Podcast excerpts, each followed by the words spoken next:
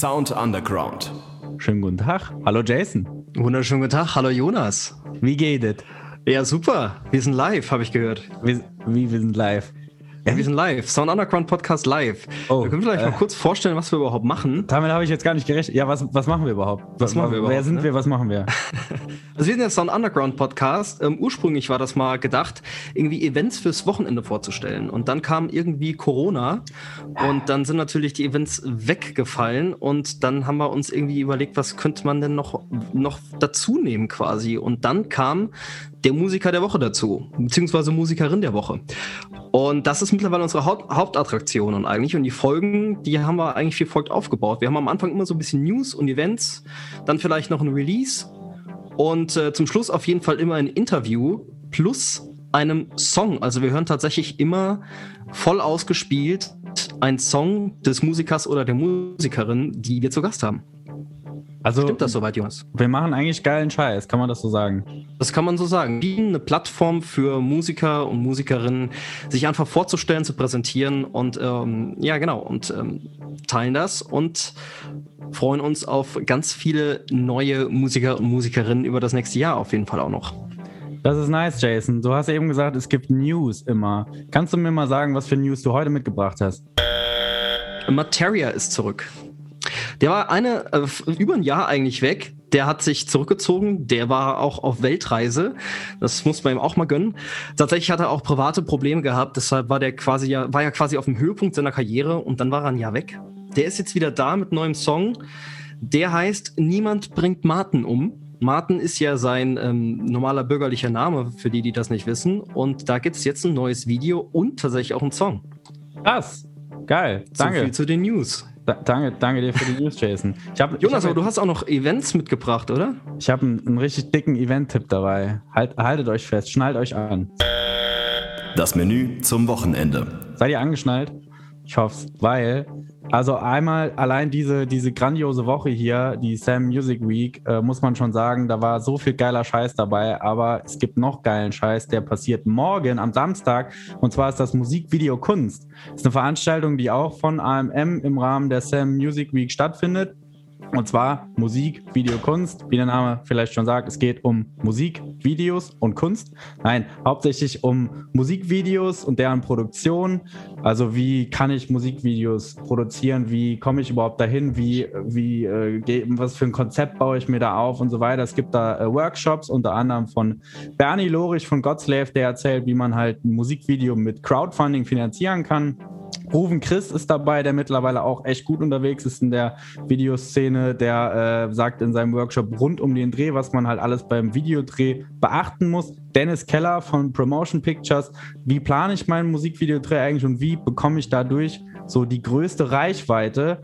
Und äh, es ist auf jeden Fall ziemlich viel geiler Scheiß dabei. Es gibt dann auch Bands, die halt ihre Musikvideos vorstellen, was zu der Entstehung sagen, wie das Ganze aufgebaut ist und die dann halt natürlich auch zeigen.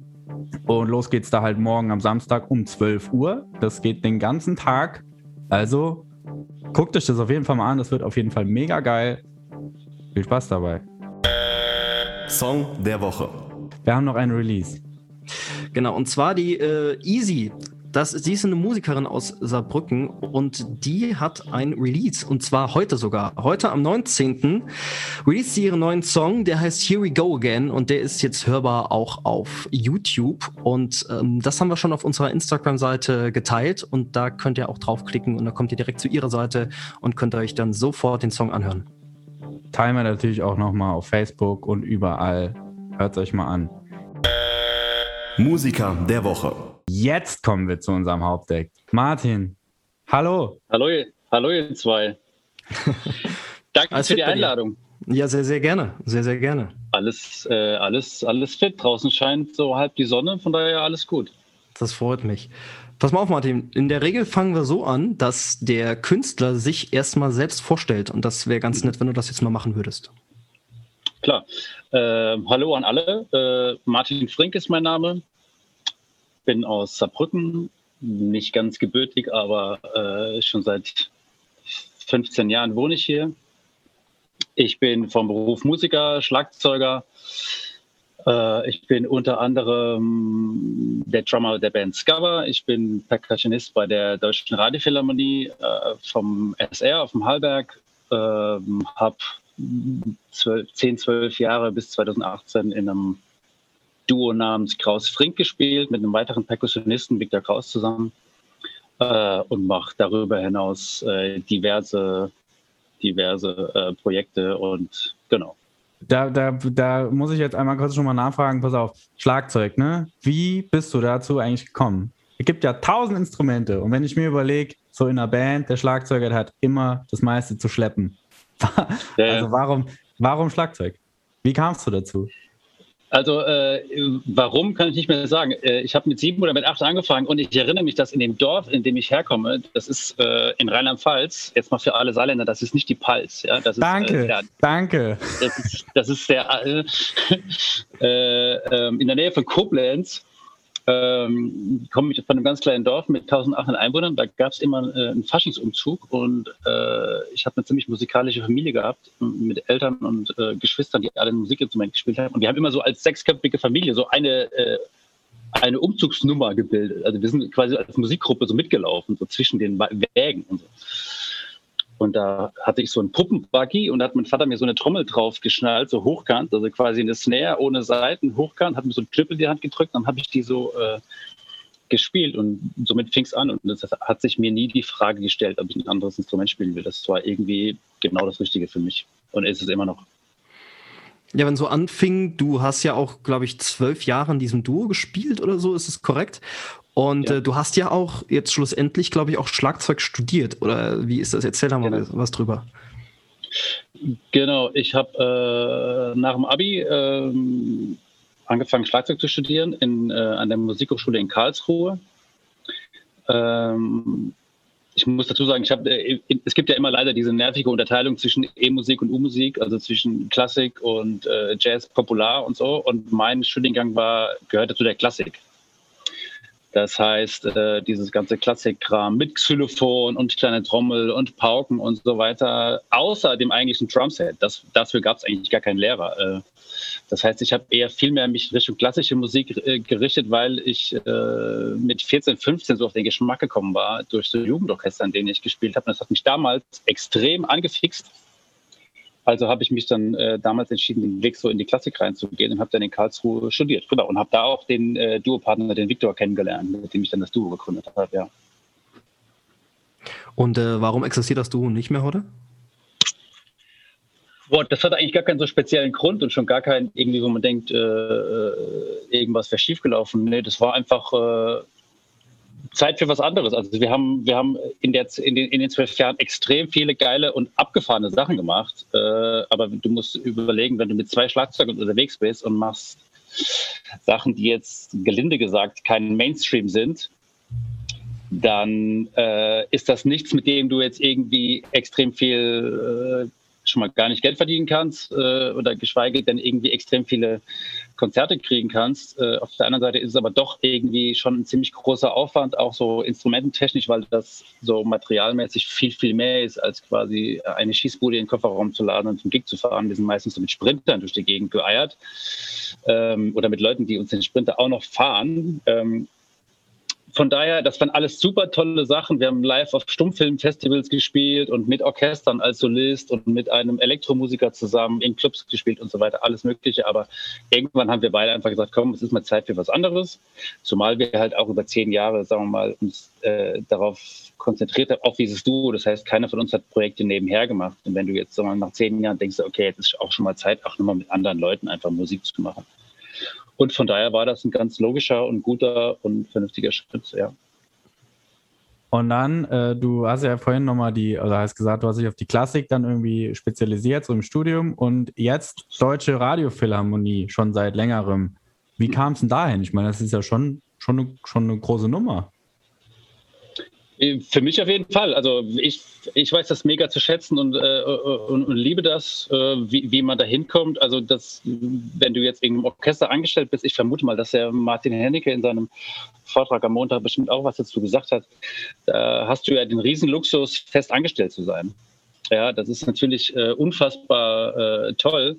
Äh, aber dementsprechend musst du dich natürlich auch kannst du wie bei jedem anderen Beruf äh, davon lesen und erfahren, wenn solche Stellen frei sind. Und dann kannst du dich auf die bewerben. Dann brauchst du halt irgendwie einen gescheiten Lebenslauf und dann, dann ist es im Grunde wie bei einem Casting. Da wirst du zu einem Casting eingeladen. Bei uns heißt das nur nicht Casting, sondern Probespiel. Äh, und dann läuft es im Grunde wie bei, äh, ja, wie bei Castingshows. Es kommen 20 Leute, nur dass die erstmal dann gibt es eine erste Runde, die spielen dann alle genau das Gleiche und dann wird immer weiter ausgesiebt. Am Ende sind nur noch irgendwie zwei, drei im Finale und so. Und dann, wenn du Glück hast, bist du dann der, der übrig bleibt und dann wird dir diese Stelle angeboten. Du hast dann zwar nochmal äh, eine Probezeit äh, von einem Jahr oder einem halben Jahr, wo dann da, danach auch nochmal abgestimmt wird, äh, ob du die Stelle dann auch behältst. Aber genau, das ist so das Prozedere, ja. Dann können wir ja direkt mal zu einem äh, extrem geilen Projekt kommen, wie ich finde. Und zwar hast du ja auch mit dem Rundfunk zusammen, ja, am besten erklärst du das selbst, etwas mit BMX und Klassik gemacht. Könntest du da bitte mal was drüber erzählen? Das ist nämlich wirklich richtig cool. Ja, ich muss da den Rundfunk so ein bisschen ausklammern, weil bei der anfänglichen Idee dazu äh, äh, hat der Rundfunk erst, erstmal noch keine Rolle gespielt. Da ist nur jetzt kürzlich so eine kleine Doku dazu entstanden. Äh, das war aber auch noch zu der Zeit unseres Duos, also mit Viktor zusammen, mit Kraus Frink zusammen. Und zwar äh, gab es 2015 das zehnjährige Jubiläum der Philharmonie in Luxemburg. Und in Luxemburg lebt äh, Vicky Gomez. Und Vicky Gomez ist äh, Spanier, lebhaft in, äh, wohnhaft in Luxemburg. Und der ist äh, mehrfacher Weltmeister und Red Bull Artist in äh, BMX Flatland. Ja, also für die, die nicht wissen, was Flatland ist, sind, die fahren keine Halfpipes, die fahren keine Rennen, die fahren einfach wie ein Eiskunstläufer oder ein Balletttänzer auf einer flachen Ebene, deswegen Flatland, und machen die abartigsten Tricks, ja, wie man sich vorstellen kann. Und normalerweise performen die auch immer zu Musik. Und der trainiert, der Wiki trainiert immer auf dem Vorplatz der Philharmonie in Luxemburg. Und irgendwie ist er auch mit der Philharmonie dann so in Kontakt gekommen. Und dann ist daraus die Idee entstanden, dass er doch mal anstatt zu seiner gängigen Musik, zu der er performt, auch mal zu Klassik performen könnte. Also es war mehr oder weniger sogar sein Wunsch, nicht der der Philharmonie, sondern sein Wunsch. Und dann ist die Philharmonie deswegen, weil sie Victor und mich, also unser Duo, auch schon länger kannte, aus diversen anderen Projekten, auf uns zugekommen und hat gefragt, ob wir das nicht äh, als künstlerische Leiter, also leiten wollten. Und dann haben wir gesagt, ja klar, super gerne. Dann haben wir gar nicht selber gespielt bei dem Projekt, sondern haben, waren zuständig dafür, dass äh, wir die Musik aussuchen und haben das Arrangement dafür geschrieben. Und dann haben wir gedacht, naja, klassische Musik, was ist denn so, äh, was ist denn so das größte Sinnbild für klassische Musik? Das sind ja meistens Streichinstrumente zum Beispiel, ja, Geige, Violine, äh, Bratsche, Cello, Kontrabass ist vielleicht, äh, bringt man am allermeisten mit Klassik in Verbindung. Und die Königsdisziplin in der, in der, in der Kammermusik, also in der kleinen, in kleinen Besetzung, ist auch das Streichquartett. Und dann haben wir ein Streichquartett ausgesucht von Maurice Ravel. Äh, also er hat nur eins geschrieben, haben daraus so ein Fünf-Minuten-Arrangement gemacht, haben mit Vicky zusammen eine Choreografie gebastelt, die zu der Musik passt. Und dann ist das Projekt äh, Wheel Harmony entstanden, wo er halt, äh, wie gesagt, da gab es ein, ein, ähm, ein Streichquartett auf der Bühne die haben live performt und er hatte dann seine Bühne, braucht man eine ziemlich große Bühne und hat dann zu Maurice Ravel BMX Fatland ja, wie, wie, muss ich mir das vorstellen? Also habt ihr dann dieses, dieses Stück gehabt und dann habt ihr euch überlegt, welche Tricks auf was passen oder habt ihr das Stück auch umarrangiert oder wie kam das dann, also, äh, die Tricks zu der Musik quasi? Der, der, der Vicky hat sich die Mühe gemacht, uns jeden einzelnen Trick, den er äh, kennt, den er kann, ja, die heißen dann so, die haben dann natürlich so coole Namen wie M-Circle G-Turn oder äh, ja, Full, Full Bar Spin 360, keine Ahnung. Hat er uns dann irgendwie 40 mini kleine Clips geschickt, wo immer nur ein Trick drauf war, den er einmal gemacht hat. Wir haben, äh, wir haben uns um die, erstmal um die Musik gekümmert, haben äh, das ganze Quartett erstmal angehört. Es geht ja irgendwie 25 Minuten, haben rausgehört, welche Passagen eignen sich zu sowas Tanzhaftem, also zu so einer Performance, haben die Stellen rausgenommen, muss natürlich immer mit den Harmonien und so gucken, dass es auch irgendwie zusammenpasst. Du kannst ja nicht einfach irgendwie schneiden und so aneinander äh, wappen, sondern irgendwie haben teilweise das Stellen geloopt, mal ein bisschen was, äh, genau, oder ein bisschen langsamer gemacht, Wiederholungen eingebaut und so und haben dann darauf immer so beim Arrangieren schon gehört, so vor dem inneren Auge gehabt, welcher Trick, weil jeder Trick natürlich eine andere Energie hat. Ja? Es gibt so abgefahrene Tricks, wo er auf dem Lenker sitzt und dann rückwärts fährt. Also äh, das ist ein sauschwerer Trick, sieht aber super einfach aus. Ja? Und dann gibt es aber andere Tricks, die für ihn eigentlich einfacher sind, die aber wahnsinnig spektakulär aussehen. Das heißt, jeder Trick hat so eine ganz eigene Energie Gestik und allem. Und so haben wir das dann einfach ihm, ihm quasi eine Choreo gebaut. Er hat dann noch gesagt, wie viel Anlaufzeit er manchmal zwischen den Tricks braucht. Dann haben wir das noch kurz angepasst und dann, das ging eigentlich relativ schnell, muss ich sagen. Mhm. Okay, das also für alle da draußen, die jetzt gerade zuhören und zuschauen. Also das müsst ihr unbedingt gesehen haben. Das werden wir natürlich auch wieder auf unserer Facebook-Seite auf jeden Fall verlinken, dass ihr da auf die Playlist kommt, wo ihr euch jetzt angucken könnt, wie das aussieht. Und da gibt's dann auch noch die kleine Doku dazu, die der WDR, glaube ich, gemacht hat. Und ja. äh, da könnt ihr auch nochmal da bekommt ihr nochmal genau erklärt, wie das denn zustande kam und wie das denn alles da funktioniert. Das ist nämlich wirklich Wahnsinn. Ja, also das ist sowieso eine mega coole Aktion. Aber mir ist da auch eine Sache ins Auge gesprungen noch zum Thema BMX. Du hast nicht nur mit einem BMX-Fahrer zusammen eine Choreo entwickelt äh, und du hast auch auf einem BMX gespielt. Wie, ja, wie, wie also das? Also auf einem BMX, also auf einem BMX heißt, ich bin jetzt nicht gefahren und habe dabei nee, Trommel nee, genau. gespielt, sondern ich habe das BMX als Trommel benutzt. Äh, da gab es bei dieser Produktion halt in Köln beim WDR, da gab es so einen Livestream, jetzt durch Corona halt, war ohne Publikum ein Livestream aus der Philharmonie, wo diese Will Harmony mit Streichquartett und Vicky äh, halt auch aufgeführt wurde dementsprechend stand die, war das halt so ein Konzert, wo das hieß Bike and Beats, also äh, dieses Konzert. Und äh, da stand halt ein bisschen das Fahrrad im Vordergrund. Dann habe ich gesagt, mir gedacht, äh, warum spiele ich nicht einfach auf einem Fahrrad? einfach. Also warum gucke ich nicht, welche Sounds ein Fahrrad rausgibt? Das ist jetzt keine, das hört sich abgefahren an, ist aber gar keine so, so äh, ganz neue Idee. Wenn ihr mal äh, Percussion auf Bike irgendwie bei YouTube angibt, findet ihr ein Video von Frank Zappa aus von 63, wo er irgendwie erst Anfang 20 ist und in so einer US-Talkshow in noch in Schwarz-Weiß sein äh, Concerto for uh, Two Bicycles and Bands, auch total geil, äh, performt der Moderator macht sich nur abartig über ihn lustig, aber er äh, bleibt äh, Gott sei Dank ganz locker und äh, spielt einfach. Und davon habe ich mich auch ein bisschen inspirieren lassen und habe dann einfach äh, ja, geguckt. Also wenn ihr mal äh, irgendwie ein Fahrrad umdreht und spielt auf den vollgepumpten Reifen, das ist schon ein ganz cooler Elektrosound eigentlich. Oder wenn ihr den Stock so, Stick so an den Speichen äh, rumflattern lässt und so. Da gibt es ganz viele Sachen, auch Lenkerrohr so äh, draufschlagen und so. Das macht äh, irre Spaß. Wenn es dann noch mikrofoniert ist gescheit, wie es da war, dann macht es Spaß. Ja, hat auf jeden Fall auch Spaß gemacht zuzuhören. Ich finde das generell ziemlich geil, diese Sache mit so Percussion oder halt Trommeln auf irgendwelchen Alltagsgegenständen generell. Also egal, ich meine, so, so ein BMX-Bike fand ich jetzt nochmal ein bisschen abgefahrener, aber generell ist es ja ziemlich geil, wenn man einfach mal probiert, worauf man rumtrommeln kann, rumreiben kann, was das halt für Sounds einfach abgibt. Ist schon, ja, ja.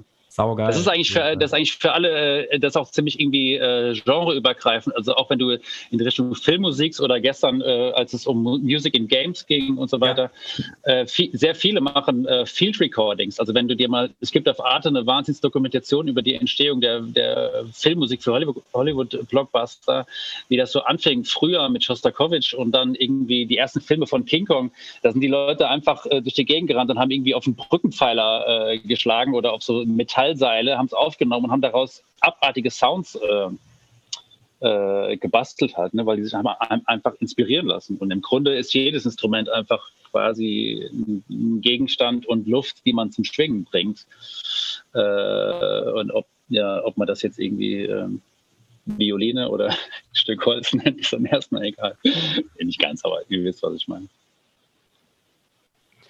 Also wir gehen jetzt auch schon so, so relativ gegen Ende und wir haben ja zum Schluss auch tatsächlich immer noch mal einen Song, den wir anspielen, den wir diesmal nicht in voller Länge präsentieren, da das Stück, das wir dabei haben, circa elf Minuten geht, werden aber die volle Länge auf Spotify haben und natürlich auch noch mal das Stück generell verlinken auf unseren Seiten.